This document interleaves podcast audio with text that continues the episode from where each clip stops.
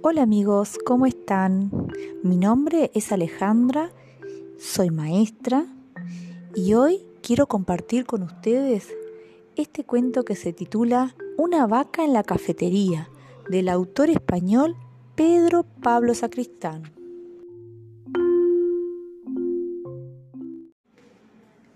El cuento dice así, Curro Churretes era un camarero muy divertido y vivaracho, que tenía su propia cafetería.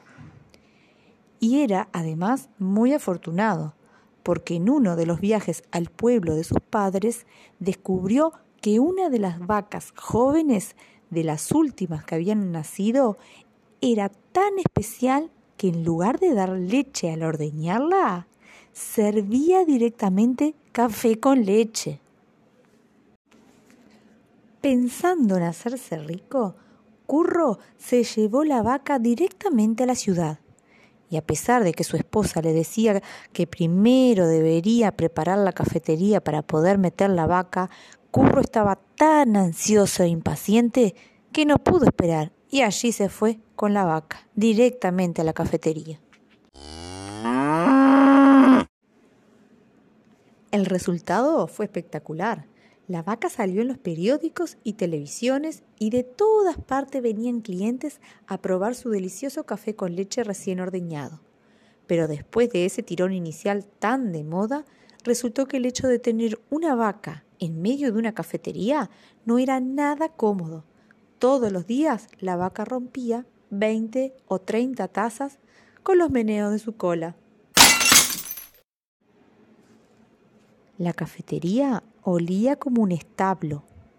El heno que comía la vaca se desperdigaba por todas partes y había tan poco sitio que siempre había alguien que se acercaba tanto a la vaca que terminaba por pisar alguna bosta.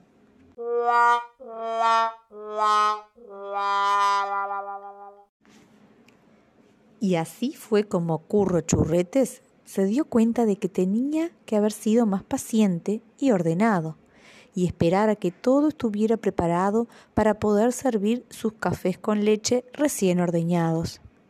Pero como era un tipo con suerte, cuando llevó la vaca al pueblo mientras hacían la obra en la cafetería, descubrió que una de las gallinas ponía huevos de chocolate. Esta vez sí supo ser paciente y esperar a que todo estuviera preparado para tener una cafetería con vaca, gallina, café con leche, chocolate y churros, y su local tuvo tanto éxito que llegó a ser el sitio más famoso de la ciudad.